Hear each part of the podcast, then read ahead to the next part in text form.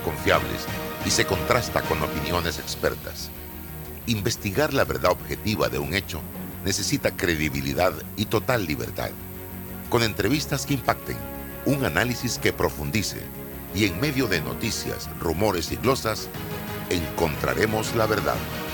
Presentamos a una voz contemple y un hombre que habla sin rodeos con Álvaro Alvarado por Omega Estéreo. Bienvenidos.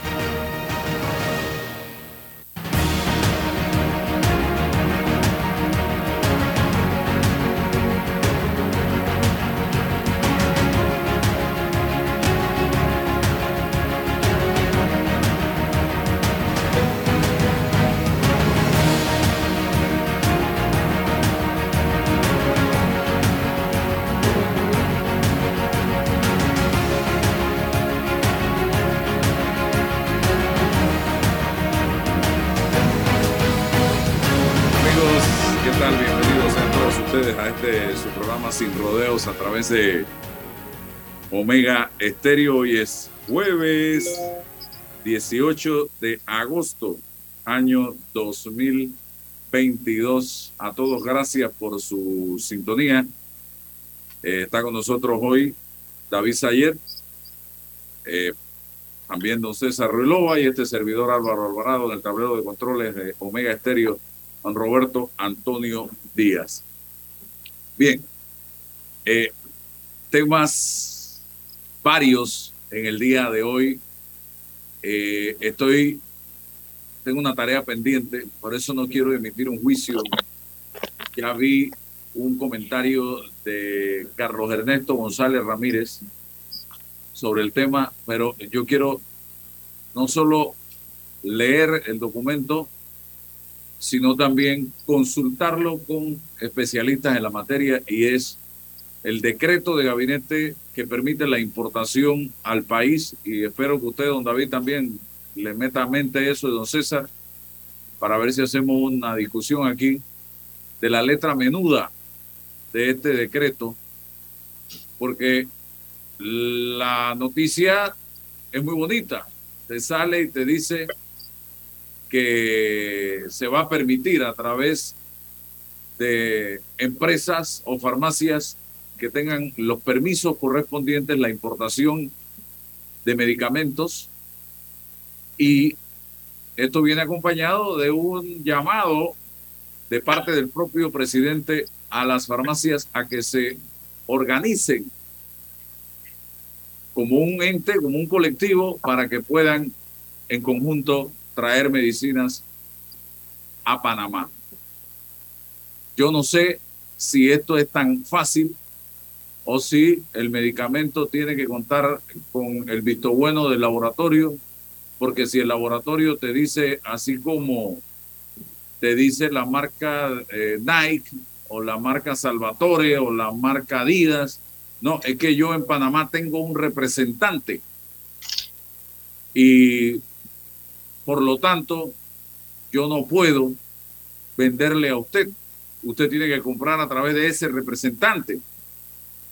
O puede darse el caso, pregunto yo, con esa ley de que David, César y yo, dueños de farmacia, pongamos el caso, es un ejemplo, no vayan a salir por ahí ahora a decir que nosotros tenemos farmacia, de que agarramos un avión, nos vamos a Colombia y vamos a varias farmacias grandes en Colombia, compramos medicamentos baratos, lo traemos a Panamá, ese medicamento tiene el visto bueno en Panamá, tiene su registro sanitario y yo puedo venderlo en Panamá.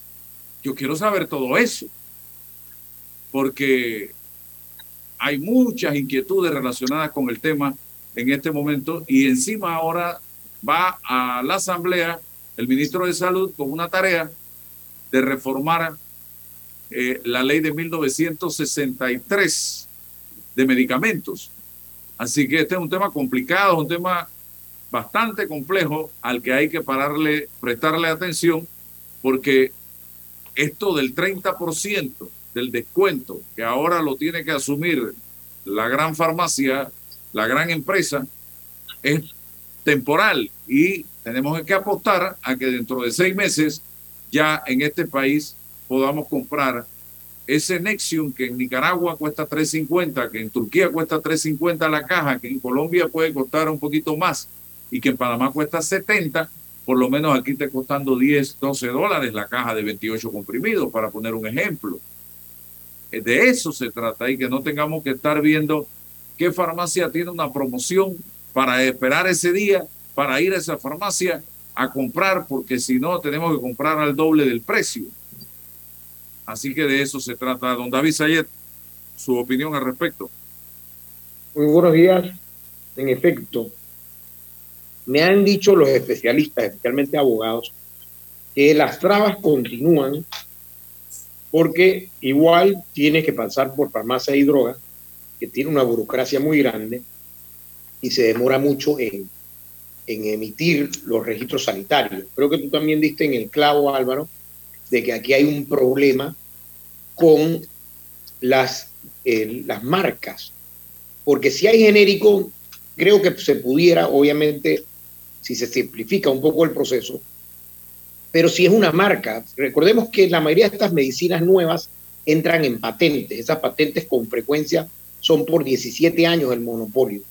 Entonces ese monopolio no solamente es a nivel de, farmacéuticas, sino que las farmacéuticas han creado eh, monopolios a, través de, todos los países con sus distribuidores autorizados.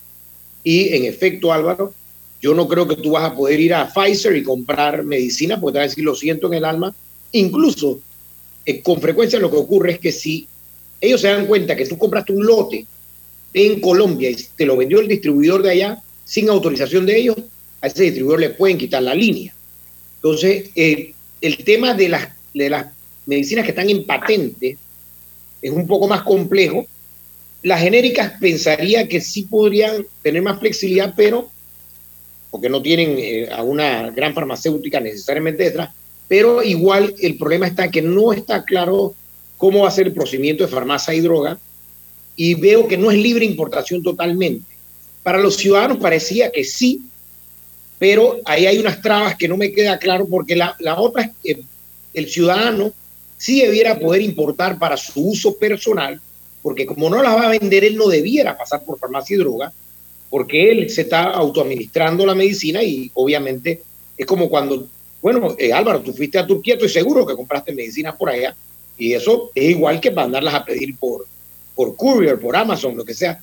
Entonces, eh, tú sabes qué es lo que necesitas y tú lo compras pero eh, no quedó claro de la facilidad de hacerlo. Estoy seguro que si ya tú mandas a pedir unas medicinas a Colombia y te vienen en tu sistema de, courier, seguro que te la paran en aduanas y te van a pedir quién sabe cuánta cosa. Entonces, creo que el, detalle es el que hay que ver y cómo va a funcionar en la realidad. Y vamos a probarlo, Álvaro, porque dijeron que los ciudadanos podemos hacerlo.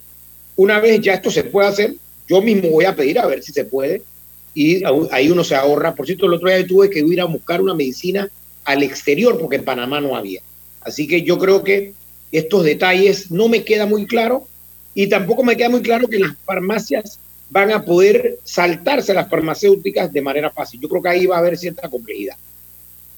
Y la gente tiene, y hay que educarlos, una creencia de que el genérico no tiene la misma fuerza, la misma potencia el mismo efecto que la molécula original. Y eso no es así. El genérico es exactamente la misma fórmula. Lo único que no se puede tener genérico hasta que no se venza el plazo de la original, que fue la que invirtió en científicos para que desarrollaran ese producto. Y eso tiene un tiempo. Entonces, por ejemplo, Usted, mucha gente no sabe cuando compra Tilenol que Tilenol es un genérico y que es el paracetamol, la molécula original. Y la gente compra Tilenol. Y dígame usted, ¿qué, qué queja tiene usted del Tilenol? Para poner un ejemplo simplemente. Y hay, eh, del paracetamol hay diversidad de medicinas o genéricos. El Tempra, está el Tafirol, está el gelocatil, está el acetaminofén. O sea, hay un montón de medicamentos que se desprenden del paracetamol Usted no va a la farmacia y le dice a la gente, deme un cinco paracetamol. No.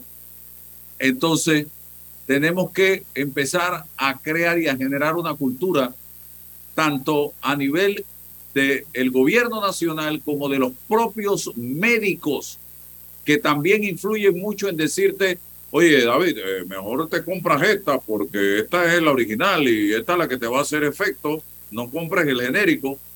Y muchas veces esos médicos tienen contacto con la farmacéutica o con la distribuidora porque esas empresas les patrocinan simposios, viajes familiares, en fin. Entonces, el médico también tiene la responsabilidad de ayudar a ese paciente a que, oye, usted tiene eh, todas estas opciones. Este es el original, ¿ah? pero todas estas opciones en base a esa fórmula original. Así que puede eh, adquirirla. Cotice y le va a ir bien. Tantos miligramos, tome tantas al día y se acabó. Por ahí debe ir el camino para ir aliviando un poco la carga que llevamos los panameños con los costos tan elevados. ¿Cuánta gente no toma eh, pastillas para dormir en este país? Y la molécula es una, pero la fórmula original es una, pero se desprenden de ella muchas marcas que son exactamente lo mismo. Y dicen, ah, no, si yo no tomo esa no puedo dormir, pero es que es una cosa emocional, psicológica. Pruebe para que vea que sí resulta, don César. Buenos días, Álvaro. Buenos días, David. Buenos días a todos los que hoy jueves 18 de agosto nos escuchan este programa sin rodeo. Lo primero, Álvaro, es que siempre los amigos del interior que nos escuchan y siempre nos retroalimentan de información, de noticias que tienen que ver con el panorama o el ámbito local. En este caso, el asunto de el Anita Moreno, del Hospital Regional Anita Moreno. Mañana el cuerpo médico del Hospital Anita Moreno y un comité por el adesentamiento del hospital mantienen una conferencia de prensa para informarle al país, a la región, cuáles son los problemas, las incongruencias, eh, la falta eh, ya definitiva de solución para la entrega de todo el equipamiento y de toda la operatividad de la Anita Moreno que pueda eh, resolver en alguna medida los, los, asuntos médicos de la población del área de Azuero. Mañana eh, ah, existe esa conferencia de prensa entre los mismos médicos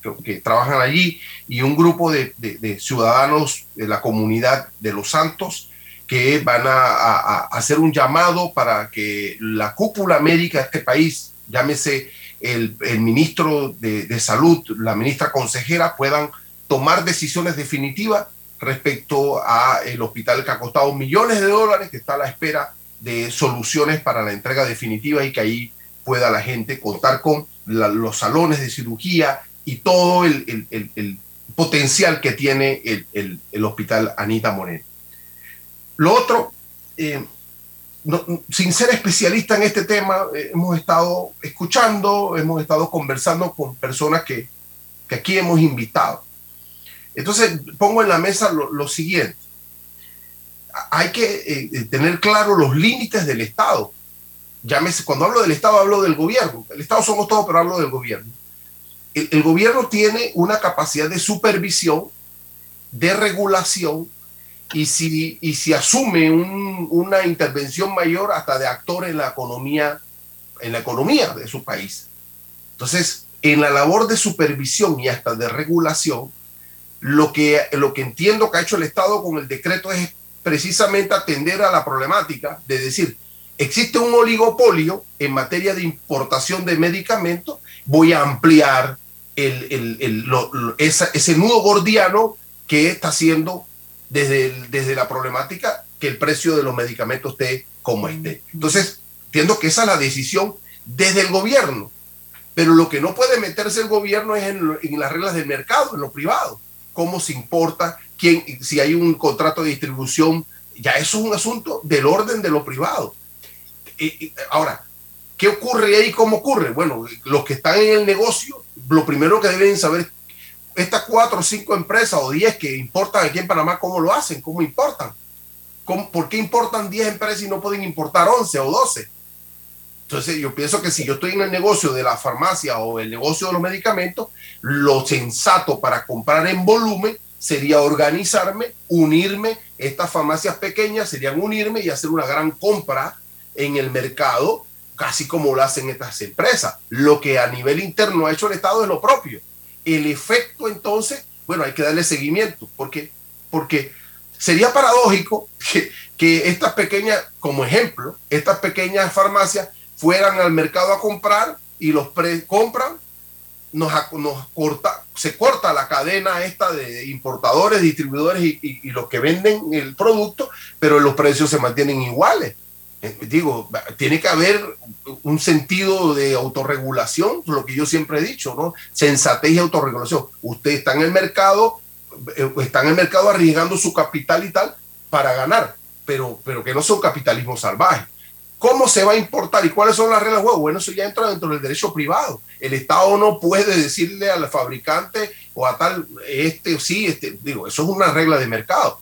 Lo importante es que la compra que hagan los pequeños comerciantes, en este caso, unidos, sea sustancial o se equipare a las compras que hacen los, los 10 o los, los 8 que están importando ahora. Esa es la lógica y el sentido de todo lo que está haciendo. Creo que vamos en el camino correcto. Los efectos de las decisiones las tendremos que ir midiendo y ajustando en función de cómo se comportan los actores en el mercado.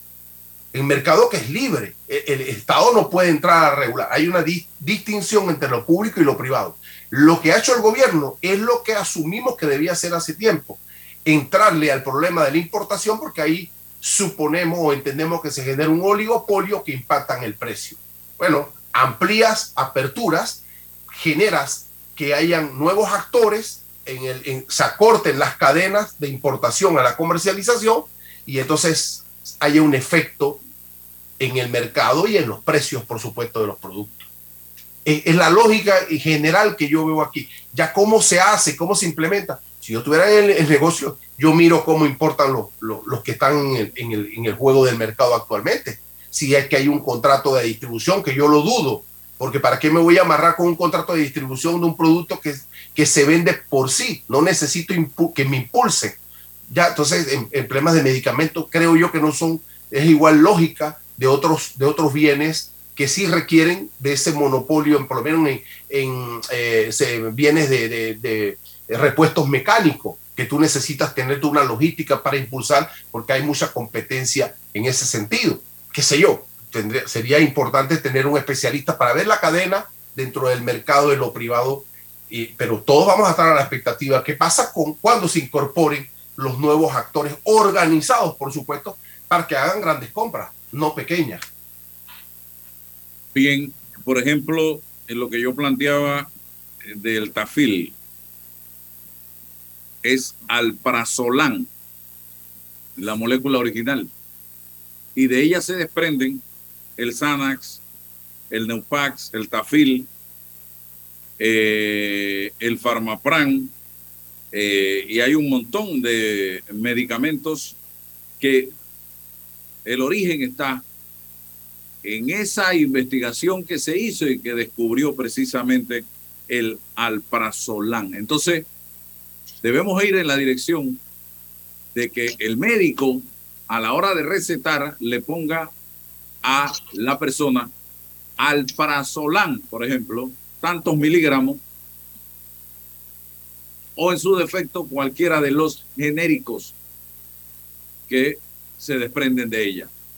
Y eso le va a permitir a ese eh, paciente, a esa persona que va a la farmacia, cotizar cuántas alprazolam tiene, qué variedad tiene, tengo esta, esta, esta, y esta los precios, esto, esto, esto y esto, y así puede la persona ir abaratando eh, en costos. Así que ojalá también se trabaje en eso, amigos, y en la promesa que hizo el gobierno, que por lo que veo eso no va para ningún lado. Otra promesa más incumplida del presidente Cortizo de crear farmacias populares que permitan eh, que la gente tenga medicina de calidad a buenos precios. Otro tema que vi ayer y que me llamó la atención, el tema de las agroferias. Dos agroferias en la provincia de Panamá. para venderle a más de un millón de personas que viven en el distrito capital. El arroz de primera y otros productos que fueron aprobados en la lista de regulación. Yo creo que eso no es justo. Eso no es justo. Larga fila, gente madrugando desde temprano. El clima que tenemos en este país, que ha estado bien y, eh, variable en los últimos días, yo creo que debemos ir en la dirección de Instituto de Mercadeo Agropecuario, en conjunto con las juntas comunales y con los municipios, ver cómo diversificamos este tema. Y de por eso que aquí se ha estado hablando de manera constante de mercados en diferentes regiones del país. Y miren la falta que hacen estos mercados en zonas importantes. Que cada corregimiento de este país tenga un buen mercado. ¿Por qué no? No, aquí queremos hacer una playa, era el proyecto del señor Fábrega, o hacer un mercado del marisco cuando ese recurso él puede utilizarlo para tener en cada corregimiento un buen mercado y que sea siempre que la gente tenga en cada corregimiento la posibilidad de ir a comprar productos de buen precio y directo del productor. Y que el gobierno tenga la capacidad también de poner allí sin ganancia productos de buena calidad y a buen precio. Y esto debe replicarse en Chiriquí, en Coclé, Heragua, Los Santos, Herrera, Darién, Colón, en las comarcas, pero debe estar siempre. Miren hoy la falta que esto hace la falta que esto hace. Allá está en Chitré eh, funcionando, César, eh, la sede de Merca, pero siguen las tienditas y los, los, eh, ¿qué te digo? los kiosquitos cerca al parque de Unión de Chitré que no quieren mudarse para allá. Entonces así tampoco se puede. Tenemos una instalación moderna en excelente estado de condiciones, nueva, y tampoco la quieren utilizar. Yo creo que la gente, Tiene, la gente tiene que ayudar culturalmente también. Exacto. si le compra, la gente se va a quedar ahí mismo, Álvaro. La gente tiene que apoyar que, que funcione en el mercado de allá, porque si la gente le sigue comprando ahí, van a quedarse ahí. Entonces, este, este es un tema que tenemos que ver también como sociedad, como país, y el gobierno tiene que apostar a la creación eh, de esos mercados periféricos de que se habló eh, que nos permitan que Merca Panamá sea el gran mercado que surta a esos otros mercados en el Distrito Capital y San Miguelito. Amigos, ese es un buen propósito. Eh, con ese objetivo fue creado el Instituto de Mercadeo Agropecuario en un momento dado, pero yo no siento que Lima esté haciendo su trabajo, don David Sayet. Bueno, creo que en parte me agrada que Lima no esté tan metido porque a mí me preocupa cuando se meten estas instituciones, vimos cómo pasó en la administración pasada, de que lo que ocurre es que sí, le dan a Lima X o Y ah. distribución y entonces entra el diputado, entra... Y como sabemos que siempre... El mal, manejo, el mal manejo siempre. Claro, porque donde ellos ven que se está comprando el producto X, arroz, el otro, ahí entran todos. Además, primero que ocurre es que llegan los diputados y quieren que le den a ellos arroz al mismo precio que le dan al, costo o, por debajo que le dan al ciudadano. Y al final incluso la gente piensa que ese, ese producto que vende Lima es más barato. Sí, más barato el precio, pero cuando vamos a ver planilla y todo lo demás del gobierno, lo más seguro es que cuenta mucho más al ciudadano, porque el ciudadano está pagando los impuestos. E, ese, o sea, todos estos temas cuando le meten un subsidio, porque al final el gobierno queda subsidiándolos, al final la persona no es que no paga el precio. paga el precio ahí directamente y luego paga por la vía de los impuestos la diferencia y probablemente paga mucho más que si lo comprara en el, en el supermercado de la esquina. Entonces hay que tener cuidado porque eso es parte de lo que ocurre con, con estos programas donde el IMA y otros siempre ha acabado eh, acaba mal. Hay un punto importante, Álvaro, son las patentes. Los países no desarrollados, o los subdesarrollados, en fin, como les quieran llamar ahora, pueden pedir una excepción de la, de la patente por razones de derechos humanos, por razones de salud pública, Y eso lo han hecho los países africanos, algunos países latinoamericanos. Yo no estoy seguro si en Panamá se hace para evitar esperar los 17 años. Imagínate que descubran, bueno, eso es lo que está ocurriendo, por ejemplo, con las vacunas. Bueno, la vacuna no es genérico todavía, pero imagínense que descubren una pastilla que alivia el cáncer, pero está, está en una patente que demora 17 años y cuesta mil dólares o 500 dólares cada una. Los países subdesarrollados les han dado la opción de comprar o incluso fabricar los genéricos violando la ley de patentes, porque la ley de patentes simplemente lo que han hecho eh, en algunos, en, general, a nivel internacional, que se aplica para Europa y para los países desarrollados, pero a los países subdesarrollados se les da la opción de eh, poder importar genéricos, aunque la farmacéutica tenga una, una patente. Entonces le da posibilidad de, de no cumplir con el, los 17 años la patente. Normalmente a veces son más, a veces son menos, para efectos de que la población pueda tener medicina. Lo de las farmacias populares es lo mismo para mí. Me preocupa porque yo sé lo que va a pasar. Si, mira, si lo manejaran los, los municipios, esto, a las ferias no tengo problemas con los municipios, no me gusta el gobierno central metido ahí, porque eso es una función del municipio. Esa sí es una función del municipio. El gobierno central metido en estas cosas no me parece. Pero el problema de las farmacias populares es que tú sabes lo que va a ocurrir, Álvaro. Vamos a decir que construyen 100 farmacias populares. 10 la va, a controlar el diputado del circuito Ochotal, las otras 5 la controla el gobernador de la provincia X, y tú sabes que al final se quedan repartiendo las farmacias y pasa lo mismo de clientelismo y de, y de corrupción que siempre ocurre en el sector público. Yo prefiero David, son capaces de venderte, David, son capaces de venderte el medicamento con una bolsita con la foto del diputado. para que te claro, tengo la foto del diputado. Gracias al diputado te conseguí la, el acetaminofén en 10 centavos. la vida. Te salvé la vida. Entonces, y, y, al final, usted sabe lo que va a pasar. Cuando van a entregar la gran distribución de, digamos que eh, dos contenedores, medio contenedor va para los diputados para que ellos repartan en su corregimiento, en su circuito.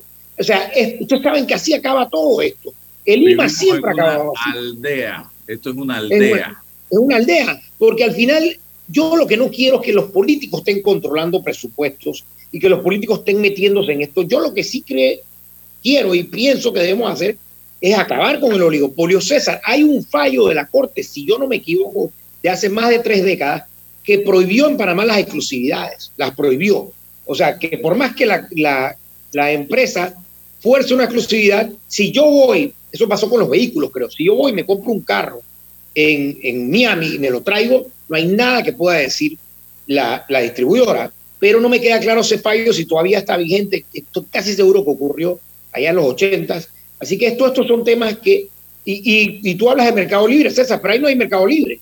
Cuando hay menos de 10 empresas no hay mercado libre y farmacia y droga es el cuidador, el San Pedro de las puertas de el cielo del oligopolio de las medicinas. Uno de los problemas que hay con farmacia y droga es que te dan, la, te dan el registro sanitario solamente por dos años y se lo dan a una empresa. No lo dan por, por producto, lo dan por empresa. Entonces, ¿qué ocurre? Que yo tengo la patente y yo hablo con mis amigos de farmacia y droga y digo el registro sanitario, perdón, y le digo a César, no le vas a dar el, el permiso sanitario. Aguántaselo, eh, mételo en, el, en la gaveta. Álvaro, tú sabes que el sector público está ocurrido toda la vida. El regulador lo captura el sector privado. David, es la teoría la captura. David, eh, así idea, que es un problema idea, de los reguladores.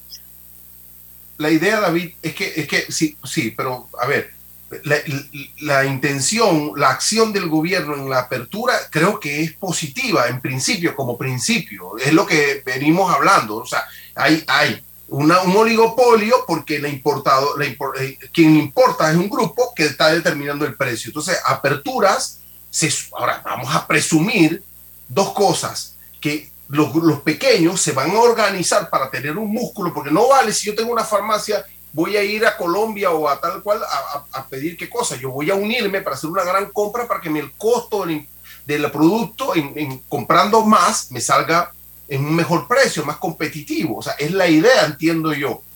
Y lo otro es que la, la institucionalidad entienda lo que está pasando, porque si farmacias y drogas no entiende la crisis que está pasando y se mantiene con el mismo juego, si es el caso, entonces nos vamos a pique y se entiende que el, los nuevos jugadores van a estar pendientes de que eso no ocurra, porque voy a importar y no me vas a hacer, dar los permisos acá y me vas a, postergar eso, el jugador tiene que denunciar eso. Creo que... Te voy a decir cómo, cómo yo creo que se puede resolver parte de eso. Silencio administrativo positivo.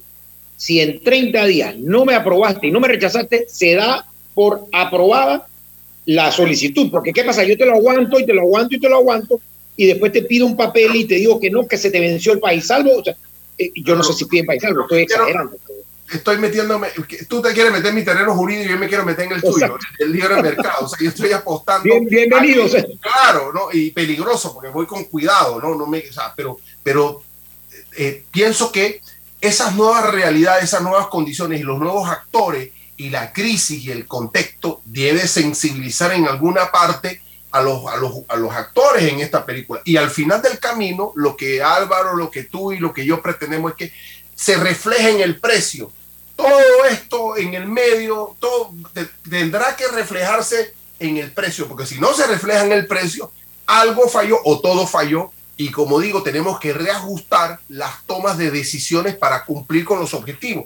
Porque uno u otro, si no se cumple el objetivo de, de, de impactar en el precio, no, hemos hecho absolutamente nada. Ni el gobierno, ni los actores, ni nadie, ni farmacia, ni droga, ni nadie.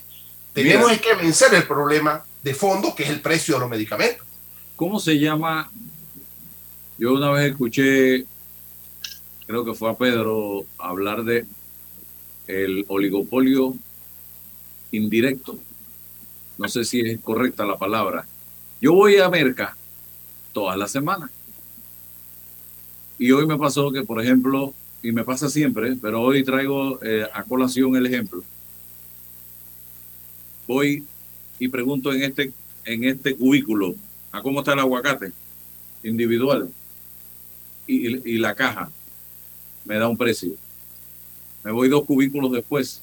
¿A cómo está el aguacate individual y a cómo está la caja? El mismo precio. Y sigo por seis o siete cubículos más y el precio es exactamente el mismo. Y en mi mente la pregunta, ¿esta gente se pusieron de acuerdo?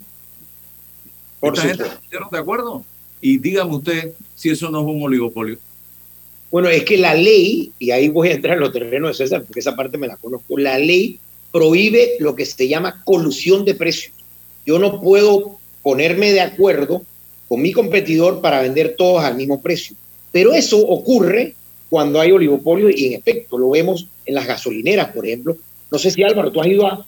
Yo, me voy y digo, vamos aquí y la otra, la otra, y todas tienen o el mismo precio o una diferencia, porque a veces dicen, mira, vamos a hacer colusión, pero por favor... Pero cuidado, ah, pero, cuidado con esto, ah, pero cuidado con esto, Álvaro, porque el, el que te vende el producto, el aguacate, no determina él eh, él no tiene la injerencia total del proceso de producción, de distribución, de no, no, no. Él solo tiene importado. Bueno, bueno, pero él, claro, pero él no importó el, el mismo grande le vende a todos ellos. Bueno, claro, pero el oligopolio es cuando un solo ente tiene la capacidad de dominar todo, define el precio, pero el, el, que te lo vende no puede porque él compra a un precio. Y entonces está comprando un precio, ustedes tienen que ganar y bueno, ahí se van ajustando en el tema de la competencia. El, el oligopolio entiendo yo que tú tienes... hay ahí, eh, ahí hay acuerdo, porque lo raro es que nadie lo tenga un centavo más barato o un centavo más caro, todos al mismo precio. Y, Álvaro, y ahí viene mi crítica de la Codeco. La Codeco cuando se creó, la CLICAC, su objetivo era romper las colusiones de precios. Donde detectaban esto que tú acabas de decir, ellos de inmediato tenían que iniciar una investigación, porque imagínate tú, qué coincidencia que yo pago alquiler de 1.500 dólares y tú pagas de 3.000 dólares tu restaurante y luego tenemos el mismo precio. O sea, eso obviamente se cae el propio peso que no pudiéramos tener la misma estructura de precios, es muy difícil. Pero la Codeco ahora mira lo que se ha convertido. Se ha convertido en, en la oficina de la ORP. No sé si te recuerdas la ORP, yo sí la recuerdo. En la policía económica. En vez de estar peleando los oligopolios, la Codeco se ha convertido ahora en, en la oficina de regulación de precios y de márgenes que para mí es peor la regulación de márgenes de precio, aunque es lo mismo casi, porque ahí yo violo el secreto, el, el secreto de las facturas. Si yo traigo medicamento o producto X yo no tengo por qué revelarle eso a nadie. Entonces, el secreto de que muéstrame tu factura para ver si te está ganando 15%, 20%, o sea, eso es confidencial, a menos que me vaya a hacer una auditoría. Entonces, hay que tener mucho cuidado porque ahora la Codeco entonces se ha convertido en vigilar temas de bolsa. Ustedes pueden creer que ahora la Codeco está vigilando para ver si la gente usa bolsa reciclable o no. Están ahora verificando control de precios. O sea, esto no tiene sentido cuando ellos lo que tienen que estar peleando en contra de los oligopolios, de los monopolios y llevándolos, al, eh, llevándolos al sistema judicial eventualmente para ver si logra romper con algún oligopolio en caso de que no se pueda hacer por la vía regulatoria. Así que el tema, mira, si tú me preguntas a mí, Álvaro, yo, tú perdona, pero voy a generar algo que quizás le va a caer mal a algunos, yo cerraría la CODE como está. No está costando mucho y no está logrando nada. más te voy a decir que sí está logrando. Subir los precios. A Codeco sube los precios. Y te voy a decir cómo lo hace. Multa a un agente un millón de dólares y cómo tú crees que ese agente va a pagar el millón de dólares. Subiendo los precios. No hay otra. Entonces, Codeco no está cumpliendo su rol original, que era romper con los oligopolios, detectar las colusiones de precios y lo que, lo que eh, César, en la ley eso se llama poder, monopolio es el que tiene poder de influencia total en el precio. Oligopolio es que varios tienen el poder, más de uno, varios tienen el poder de colocar precios o de, de retirar mercancías, etcétera. Ahora oía a Saúl Méndez y otros diciendo, es que están acaparando el arroz. Y eso es un delito. Pero yo, la verdad es que para mí es un absurdo que alguien que guarde inventarios lo puedan procesar por delincuentes si lo que está haciendo, por ejemplo, o sea, yo entiendo el que va a vender el arroz o el producto que sea y le dicen que tiene que venderlo por debajo del costo, no puede hacerlo. Y lo último que se me ha quedado Álvaro y César es el tema del descuento de jubilados. Mira, a mí me gusta el descuento de jubilados, pero a mí me duele con la farmacia que va a tener que dar 30% y sobre ese precio le tiene que pagar 20% más. ¿Tú te imaginas 50% de descuento? Yo, ahí, la mayoría de las farmacias, si no todas, no pueden vivir con un 50% de descuento. Yo creo que nadie puede vivir con eso, porque los márgenes no son tan grandes. Uno de los errores que tienen los, las personas que están sentadas en esta mesa, que conocen muy poco, que jamás han administrado una empresa, es que si tú ves un estado financiero, y se lo invito a que lo puedan ver, hay muchas empresas que están públicas en Panamá y el resto del mundo, van a ver que la mayoría de las empresas no gana más del 20% de ganancia neta, hay unas que ganan 5%. Entonces, el, al decir, no, es que tú lo más que te puedes ganar es tanto, y, no te puedes ganar más de eso, sí, por ejemplo, 15%, pero ese 15% no le tienes que contar la planilla, le tienes que contar el gasto de, aire acondicionado, el gasto de electricidad, el gasto de alquiler. Cuando vas a ver ese 15% no te alcanza para cubrir la ganancia neta y estás generando pérdidas. David, eso del descuento de jubilados fue una ley que se aprobó el 16 de junio de 1987 en esa asamblea. Ni si, todavía estábamos en época de dictadura cuando se aprueba esto. Y en esa ley está claro que los descuentos en el artículo 6, descuentos y concesiones a que se refiere la misma, serán, esto es taxativo, deducibles del impuesto sobre la renta. Y esta ley tiene 35 años violándose, porque no está procediéndose como dictamina la ley aplicarse como descuento del impuesto sobre la renta. Tú, en el tema de los restaurantes, se tuvo que aprobar otra o reglamentar, no sé qué fue lo que se hizo, un decreto, no sé qué, para que los restaurantes ahora tengamos que presentar unos, unos documentos, llenar unos documentos para que en los restaurantes se nos aplique esto de la deducción del impuesto sobre la renta. Cuando la ley lo dice, eso no merita reglamentación. Ahí está tácito y sobreentendido, pero los gobiernos desde esa época hasta la fecha no han querido. Y es muy fácil aprobar leyes desde el, desde el gobierno con la plata de la empresa privada. Porque si esa ley se aprobó en ese momento, debió haberse iniciado inmediatamente o aplicado inmediatamente ese artículo 6 del descuento del impuesto sobre la renta, David. Sí, es que, mira Álvaro, si tú tienes un restaurante y yo llego a la asamblea y quiero que tú des descuento, te lo tengo que remunerar o te lo tengo que, te lo tengo que devolver, porque el político no puede regalar dinero que no es de él. Pudiera regalar dinero del Estado porque el político sí tiene la facultad, el legislador tiene la facultad de eh, administrar el presupuesto público. Pero él no puede administrar el presupuesto privado de, Álvaro Alvarado, que tiene un restaurante, y decirle, es que ahora tú vas a dar un descuento 50% a todas las personas que tienen cabello negro. Entonces, o sea, no, si tú quieres, si tú quieres, es que eso es lo que me da rabia de, esta, de estas políticas. Son a veces interesantes, pero el que se lleva el aplauso, Álvaro, es el político que aprobó la ley. Pero tú eres el que estás dando el descuento. Es una injusticia. A, mí me llegan aquí clientes con cara y molestos y bravos. Digo, señor, es una plata que yo le estoy regalando a usted. Eso no, a mí nadie me está eh, devolviendo ese dinero, pues, suave. Ah, no, y te llegan otros y que, deme 20 hojaldras, deme 10 presas de, lechona, deme 20 chorizos y me pone descuento jubilado. Digo, ¿usted se va a comer todo eso? Entonces siéntese aquí a comérselo todo. Usted. Porque usted no me va a pedir descuento jubilado para una fiesta de cumpleaños. No puede ser, o sea, yo no puede ser.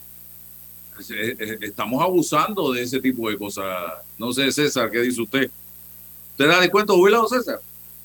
Voy a, voy a tener que darlo porque, bueno, lo que pudiese vender son libros, ¿no? Pero no, no, no, no, yo tengo una opinión distinta, totalmente una visión totalmente distinta. Partimos de la base, partimos de la base de que hoy medimos una decisión de política pública bajo, la, bajo la égida de que los, están desacreditados los políticos, pero esto, esto es una decisión del Estado panameño. ¿En función de qué? De la visión de un Estado social, de ayudar a los que están, a los que han aportado. que el Estado. No, no, no, no, a ver, porque es que el Estado, el Estado, ojo, cuidado, permíteme desarrollar. El Estado te permite a ti como ente poder articular un negocio. Eso no es, el Estado te facilita a ti la posibilidad para que tú desarrolles tu negocio. Esa, eso no es una construcción del individuo, eso te lo permite la sociedad. La sociedad que construyeron los que trabajaron por ti antes de ti, antes de mí, antes de los otros. Entonces tenemos que poder también generar la sensibilidad como política pública de darle a esas personas que, que, que, que no, que no terminan jubilándose con el 100% de su salario se, jubilan con el 60% en la generalidad de las veces. Entonces, ahí tiene que haber en ese espacio una cobertura, un apoyo del Estado, de la comunidad donde esa persona trabajó.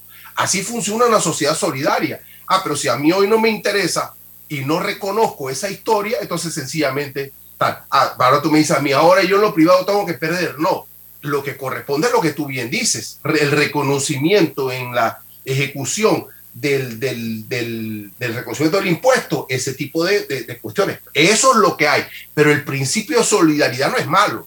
Es, positivo. No, no, no, no, pero es que pareciese, no, pero es que pareciese, pareciese. Lo que estamos es diciendo, y, y, entonces.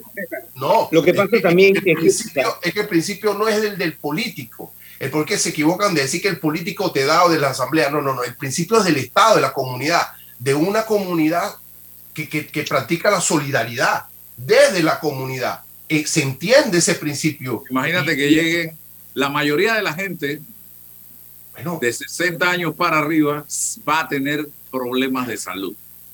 Imagínate que la farmacia, todo el que llega pida descuento de jubilado, no solo para él. Don Álvaro Alvarado. Espere, espere. La farmacia, mucha gente va a comprarle pastillas a gente que no tiene 60 ni 55 y piden el descuento jubilado me estás cambiando el ejemplo ahora. Yo por eso digo, estamos hablando del, del, caso general de, de, los jubilados y de la lógica del descuento. Ahora tú me dices a mí, ¿qué hizo el gobierno de sumarle al 30% de descuento? Eso está mal. Eso, eso, no está bien, porque eso sí ya genera un, una distorsión en el ente económico. Lo, el cliente tiene que comer. ¿Cuál de los dos descuentos? Eh, eh, yo te, te, acuerdas que yo lo había comentado aquí. Tú le pones el decreto, en este caso, uno u otro. ¿Ya? Uno Es como si yo tuviera una promoción aquí de una comida. Yo tengo una promoción de una comida y tú no me puedes pedir descuento jubilado sobre la, promoción. No, pero es que si tú tienes derecho, no, no, no, no. Si tú tienes derecho al descuento es por ley, no por lo que tú hagas en el descuento, no. Eso es, un, es una iniciativa tuya como comerciante. César, pero lo que no puede ser es que la solidaridad es correcto en una sociedad solidaria. Pero que la pague el Estado. Pasa es que no, no, no, las pagamos todos, pues si somos, somos, somos, sí, pues, pero no, no el comercio. Todos somos el Estado. Tú, me comprendes, no, el, que, la, que, que, salga de, del Estado, de los recursos de la, del Estado, no del, del de Todos tenemos que hacer un pequeño sacrificio, compañero. Todos tenemos que hacer, algo, porque es muy fácil que tú puedas explotar un negocio porque el Estado te No, facilita yo esa pago, posibilidad. por- yo- Ah, yo no, pago no, pero bueno, pero es todos que- los impuestos. no, pero no, no es suficiente. No, el no, principio de no solidaridad. No, no, no, no, no. Tú eres parte de una comunidad histórica de gente que trabajó y que facilita la posibilidad de que tú puedas hoy, en el Panamá de hoy, explotar un negocio. Pero tú te debes a una historia y una comunidad que tiene que ser solidaria y que debe ser solidaria contigo cuando tú llegas a esa edad. Digo, pero digo, César, es un eh, principio. déjame- es un principio. Déjame aportar. Pero, pero si te, te Permíteme. amarra a, a mi, a mi individualismo, entonces apaga y vámonos. César, el, el principio es que la norma no puede ser confiscatoria. Cuando es confiscatoria ya está violando derechos de propiedad y ahí tiene que ir ante la constitución es muy clara. Yo no te explica puedo, lo que es una norma confiscatoria y lo que es un principio de solidaridad. Dos cosas totalmente distintas. o sea, eh, eh, por ejemplo, si estamos dando incentivos fiscales a empresas que ni siquiera están en esto. Si el Estado quiere que tú des, primero que no puedes meter 30% de cuento y 20% que son 50%, eso de verdad, es, Álvaro, eso es Álvaro sabe que yo también estoy en contra de eso. Por supuesto que sí. Es No, no, totalmente de confiscatorio. acuerdo. Eso está Ahora, mal. si, si tú quieres ponerle un impuesto, pero por ejemplo, le dan incentivos fiscales, o sea, ¿qué es la injusticia? Álvaro paga todos sus impuestos, pero aquí hay más de 40, 50% del PIB que no paga un solo centavo de impuestos. Esa ni un solo. David. Pero hablo no de No, eso. no, que ahora es 40% de la economía que no paga impuestos. 40% de la economía de Panamá no paga impuestos. Eso- ¿Y eso qué tiene que ver con el principio de solidaridad? Eso es otra cosa, David. No, yo lo que digo es que estás exonerando a los que no. Entonces, para colmo que exoneras a los que, a los que no pagan impuestos, le aplicas, eh, a, por ejemplo, si a Álvaro le vas a obligar eso, tú tienes que dar un crédito fiscal. Ahí sí aplica crédito Ah, fiscal. No solo tienes que dar a los que no, a los que no estás forzando a dar descuentos. Por ejemplo, hay descuentos jubilados hasta 50%. Para mí eso es confiscatorio. El Estado te debería retribuir eso en un crédito fiscal. Bueno, es parte- lo, lo que pudiese también ser, digo, ah, para, para evitar eso, entonces jubil- que, que el Estado le permita al- al- a la persona que trabajó por 30 años hoy, bueno, que jubilarse por, con el 90% de su salario, pues para evitar ese tipo de cosas. Pero si no, no tiene, va- va- nuestros viejos se van a morir de hambre porque los olvidamos. Ese no es, un- es una comunidad y una, una- Bueno, o sea, digo, Es que es un- son realidades, querido amigo. Eh, César, es que ahí donde está el principio de la familia. El Estado ha destruido el principio de la familia. Antes, quien mantenía a los abuelos eran los nietos y los hijos. Ahora no, que te mantenga el go- papagobierno. No, el principio de solidaridad comienza en la familia. Yo tengo que mantener a los que están pasando trabajo en mi familia. Y si mi abuelo no tiene suficiente, yo tengo que aportar. Porque así funciona la, la familia. La familia te subsidia a ti cuando tienes, eh, cuando eres joven. Pero una cuando vez que el Estado, David, cuando aparece el que Estado, el Estado desplaza esa lógica. Y por eso que que- tú eres parte de una comunidad, porque aportas y entiendes que alguien aportó por ti. Es como si desconociéramos a la gente que trabajó en el canal y hoy disfrutamos dos mil millones de dólares. ¿Cuánta gente no trabajó ahí para que hoy, la generación de hoy de panameños, disfrutásemos de un cheque de dos mil millones de dólares? Es esa la lógica del principio César, de pero te voy a solidaridad. decir por qué no me gusta, te voy a, te voy a explicar qué es la parte que eh, yo entiendo la solidaridad para los pobres, pero tú sabes que el descuento jubilado, mira, si va el ultramillonario al restaurante de Álvaro, él tiene, digamos, 100 veces lo que tiene Álvaro. Álvaro le tiene que dar 20% de descuento, cuando debería ser al revés. El tipo No, le debería dar un 20% de Porque prima. el tipo ese trabajó y pagó sus cuotas. Sí, pero el- la, la solidaridad debe ser con los, con los pobres, no con todo el mundo. con- es que la solidaridad es con el trabajador, no con los pobres. El pobre es otra cosa. Si te eres Ese pobre, no trabajaste, no te van a dar un descuento de jubilado. Estamos hablando con la persona que trabajó. Imagínate que los, los diputados se pongan eh, eh, ojalá los diputados no se pongan muy solidarios, don César y David, porque vamos a quedar regalando. No, no, hablo, de, de hablo, caminar. hablo del principio general, no hablo de, mira, por eso que eh, cuando me hacen la, en la concreción de que el Estado se salió con el 3, eso es, eso es de un- una, una distorsión terrible, eso no puede operar, porque eso es una invasión, como tú dices, confiscatorio, eso es Me confiscatorio. voy Por en supuesto crucero y tengo que dar descuento jubilado de un crucero, imagínate tú, es la solidaridad esa. No, No, puede ser. Ya me pone, ya La me, vez ya me pasada, pone- en un hotel de la localidad, se reunieron un grupo de jubilados que tenían, iban a celebrar 50 años de graduación o 60, no sé cuánto, Muy bien. y pidieron para la celebración donde había buffet licor y todo, descuentos de jubilados. Esa gente trabajó, don Álvaro, para poder darse ese pequeño espacio de la vida. Y el hotelero, y, pero trabajaron en otro país. No, trabajaron en eso tiene que ser, eso debe ir de la mano de la situación social del individuo. Porque tú no puedes ir a pedir al hotel eh, el Trump Tower, una fiesta a todo para cambiar el tema. Para cambiar el tema, por tu cuenta, no por la cuenta general por tu cuenta, una, la, que yo consumo, no la cuenta general de lo que todo, si van 100 personas y yo digo, ah, yo, yo, fui, yo, yo, contraté, no, no, no, por lo que yo consumo, es el derecho personalísimo, no por todo, ojo, pero me pone los ejemplos así para, va a parecer que, que, se, nos estamos aprovechando, no, no, no. Lo que sí tenemos que empezar a hacer... Vamos para viejo los tres, ¿ah? cuidado. Oye, César, lo que sí, mira, una de las cosas que tenemos que hacer ahora y nadie lo está discutiendo es que todos estos subsidios eh, no, vamos, no continuemos hablando de, la jubilación, sino hablemos de los subsidios que se están repartiendo. Los subsidios que se están repartiendo tienen que ser focalizados exclusivamente a los pobres o quizás con algunas excepciones a algún discapacitado, pero no a los que a, los que estamos trabajando, no les deben dar eh, subsidios. Pero tú bien sabes, César, que aquí hay personas cobrando el bono digital lo estarán cobrando personas que no lo necesitan. Yo estoy de acuerdo contigo. Yo estoy de acuerdo contigo. De hecho, y, no me gusta, pero cuando ponemos ejemplos concretos, yo decidí no someterme al, subsidio de la gasolina. Y, y, no es porque yo no lo necesito, yo lo necesito. Pero también reconozco públicamente, reconozco públicamente que el Estado en la universidad me subsidió mi carrera como abogado.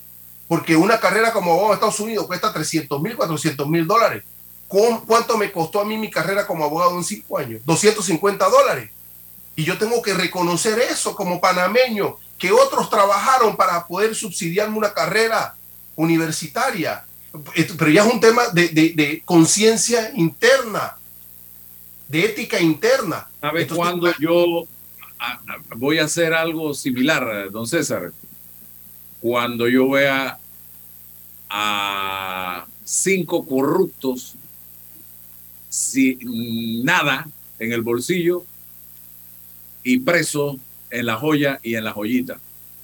Y que les hayan quitado todo lo que se robaron. Cuando yo vea eso y no vea, como yo hablaba ayer aquí, eh, que lo subí hasta las redes, hice un ejercicio ayer y me puse a ver, aquí lo tengo, te lo voy a mostrar, y no vea, por ejemplo, eh, cuatro años de cárcel por robar un celular. Por robar un celular condenan a seis años de cárcel a joven panameño. Siete años de prisión en Veragua condenan a un ladrón por robarse una vaca. Condenan a dos hombres a nueve y diez años de prisión por robar diez celulares en San Miguelito. Condenan a 56 meses a uno por robarse un celular. Acá por hurto pecuario deberá cumplir seis años de prisión otros 66 meses de prisión por un celular. Sin embargo, busqué y busqué y busqué y busqué y no he visto un condenado por corrupción y que le hayan quitado todo y que esté preso en la joya y la joyita. Porque es negocio redondo en este país robarse millones de dólares y después te ponen cuatro años te condena si es que te condenan y esa persona dice, no, yo no voy a la cárcel porque yo mejor eh, conmuto eso y voy a trabajo comunitario a trapear eh, el portal del hospital privado que queda en Punta Pacífica. Y ya con eso, o sea, o sea, y te quedas con todos los millones de dólares en tu bolsillo. Entonces yo no voy a ceder mi subsidio ninguno hasta que yo no vea a un poco de estos corruptos que ahora nos quieren dar cátedras de moral y que quieren decirnos que van a resolver los problemas del país en el 2024, cuando tuvieron la oportunidad en el gobierno y lo que hicieron fue robarse todo. De a milagro no se robaron el canal de Panamá porque no les dio el tiempo para llevárselo para la casa o titularlo a nombre de ellos. Así que mientras aquí en Panamá sigamos condenando al hijo de la cocinera por robarse un celular que también debe ser condenado, porque yo no estoy defendiendo eso,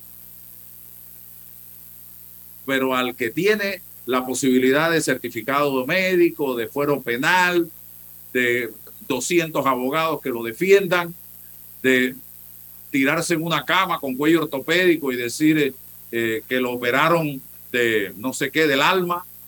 Entonces, este país no va para ningún lado. Ese es el problema de este país. Por eso yo, si me subsidian el tanquecito de gas, voy a usar el subsidio de tanquecito de gas, porque es algo que yo le puedo sacar a tanto impuesto que yo he pagado en mi vida en este país y que no he recibido absolutamente nada, porque si tú te pones a ver la cantidad de plata que yo le he pagado al seguro y impuestos sobre la renta, y yo ando por las mismas calles destruidas porque la plata se la roban, las escuelas vueltas a leña, los centros hospitalarios vueltos leña.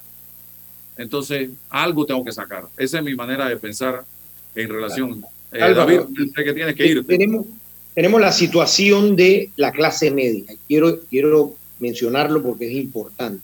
La clase media, los que estamos aquí, César, tú, yo y la, la clase media, es la que tiene sobre sus lomos toda la República está manteniendo a más de 1.2 millones de personas que reciben subsidios. Solamente trabajan 650 mil personas en este país de manera formal y mantienen a más de un millón de personas subsidiadas. Pero a la clase media no le dan exoneración, a la clase media no le dan, y la clase media paga dos veces y tres veces la educación porque paga el seguro educativo, paga el impuesto sobre la renta para el MINSA, pero sus hijos lo tiene que mandar a la privada. Lo mismo pasa en salud paga el seguro social, paga el MINSA con impuestos sobre la renta, pero a la, y tiene que pagar la póliza privada y cuando tienes que ir al hospital tienes que pagar el copago. Entonces pagas hasta cuatro veces la salud y esto es una injusticia con la clase media, porque la clase media rara vez utiliza los, servicios públicos, pero sí los está pagando porque tenemos un problema de que los que ganan menos de tanto no pagan impuestos. Y bienvenido sea, perfecto. Pero el problema es que a la clase media le cargan todo, ay, a, a, los, a las empresas grandes ¿Qué le damos? Exoneraciones, subsidios, incentivos. La clase media está golpeada y Álvaro va a desaparecer la clase media porque ya no aguanta más. Así es. Vamos al cambio comercial y regresamos. David se retira que tiene un Invierte en tu país y en la seguridad de lo que conoces. En Soluciones Financieras Mi Éxito te ofrecemos solidez, una excelente tasa de retorno y un grupo accionario de renombre con experiencia multisectorial. ¿Estás interesado en invertir con nosotros? Escríbenos a inversiones@miexito.net.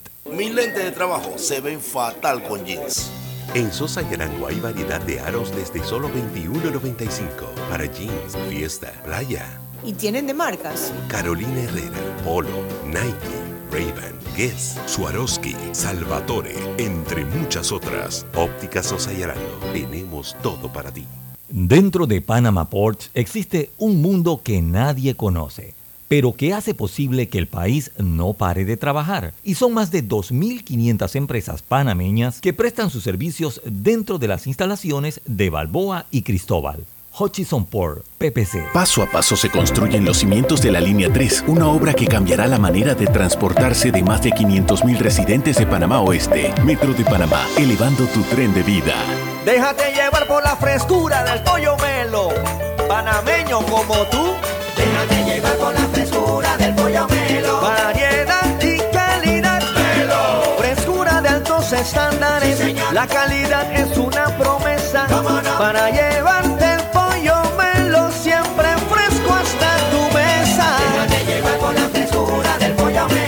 su sabor y calidad lo prefiero. Déjate llevar por la frescura del melo. Eres grande Panamá, abriendo rutas al progreso caminando hacia el futuro, avanzando en el proceso. Eres grande Panamá, juntos vamos creciendo. Con la ampliación de la carretera Puente de las Américas a Raiján, más de 600 mil familias se verán beneficiadas con una mejor calidad de vida. Grande Panamá, juntos vamos creciendo. Un gobierno en acción. Tu hipoteca tiene nueva casa. Traslada tu hipoteca a Caja de Ahorros. Recibe una letra mensual más vaca y con la aprobación recibe un bono para gastos legales y 500 balboas en tu cuenta de ahorros. Caja de Ahorros, el banco de la familia parameña. Ver términos y condiciones en cajadeahorros.com.pa sección promociones. Agua pura de nuestra tierra, riqueza inmensa de.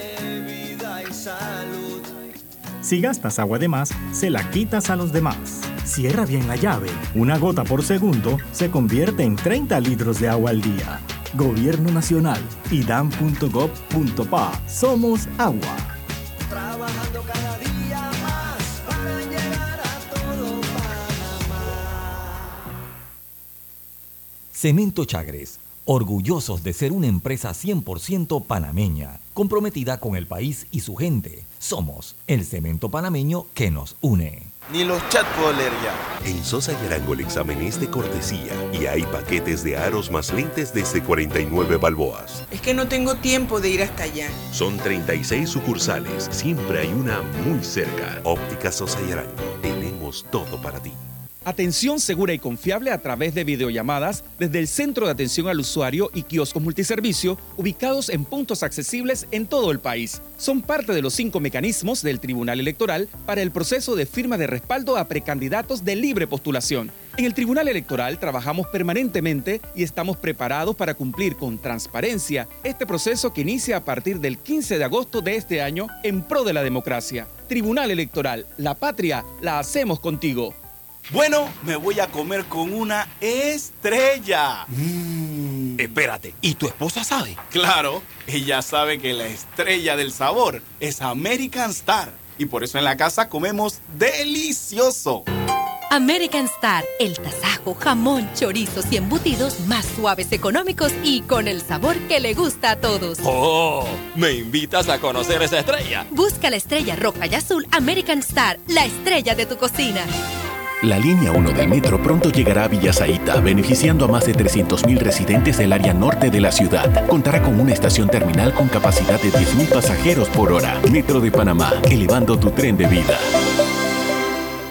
En Caja de Ahorros, tu casa te da más. Con nuestro préstamo Casa Más, recibe dinero en mano con garantía hipotecaria y los mejores beneficios. Tasa competitiva, plazo de 30 años y avalúo gratis. Caja de Ahorros, el banco de la familia panameña. Ver términos y condiciones en cajadeahorros.com.pa sección promociones.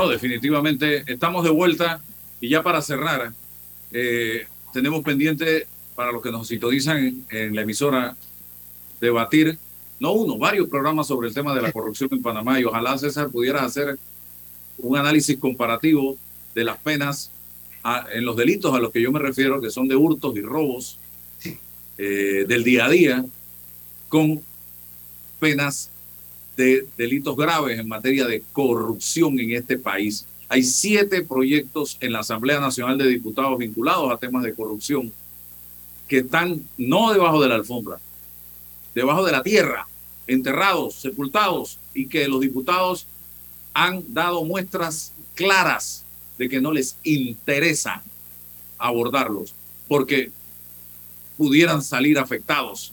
Ellos están pensando, oye, cuando ya yo no tenga la inmunidad que me da ser diputado, entonces yo puedo salir perjudicado. Por eso no tocan estos temas. Entonces, no yo trabajar, Álvaro, el no trabajar y no cumplir con los objetivos uno como funcionario, eso es corrupción. En la tenemos que hacer el análisis de eso. Por supuesto, todas las figuras, lo cultural, lo jurídico, lo político, lo económico, y hacemos un balance y las, comparamos las normas. Hay un convenio, hay una convención interamericana sobre materia de corrupción, hay organismos de seguimiento que no- nos imponen a nosotros dar respuestas sobre algunas cosas. Bueno, ¿cómo estamos en toda esa materia? Sería importante ir reflexionando. Claro que sí. Bueno, dice aquí una persona, mi hermano está preso ocho años por salir en la pandemia cuando estaba preso por la pandemia. No sé, no entendí. Pero bueno, vámonos entonces. Gracias. Mañana tenemos otro compromiso aquí en este su programa Sin Rodeo. Que tengan un excelente día. Hasta mañana. La información de un hecho se confirma con fuentes confiables y se contrasta con opiniones expertas. Investigar la verdad objetiva de un hecho necesita credibilidad y total libertad.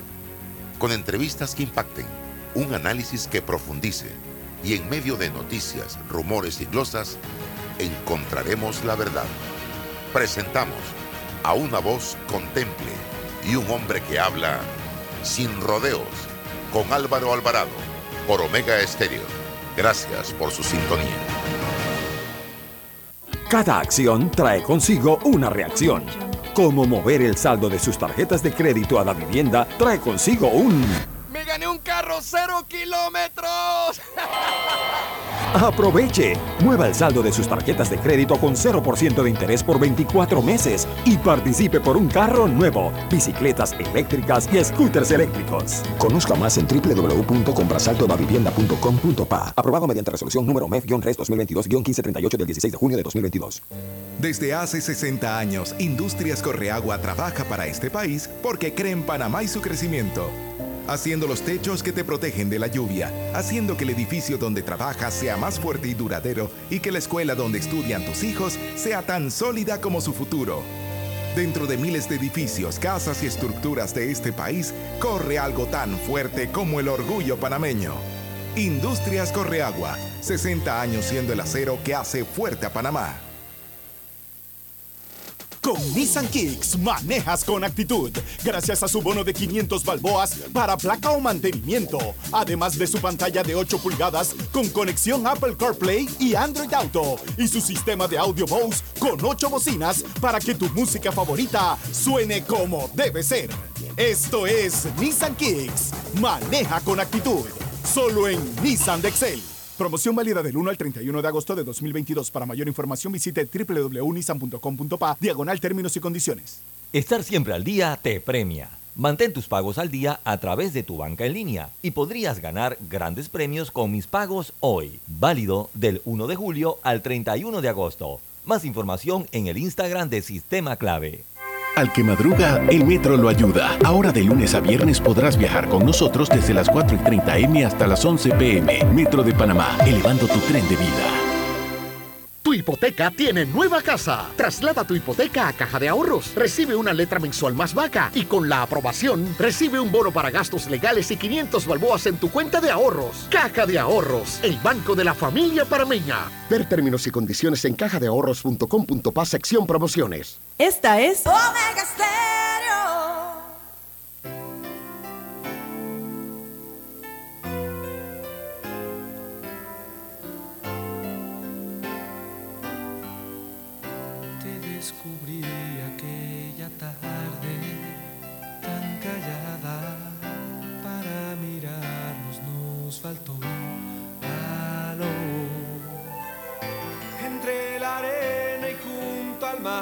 nos acercamos tú y yo buscando un beso.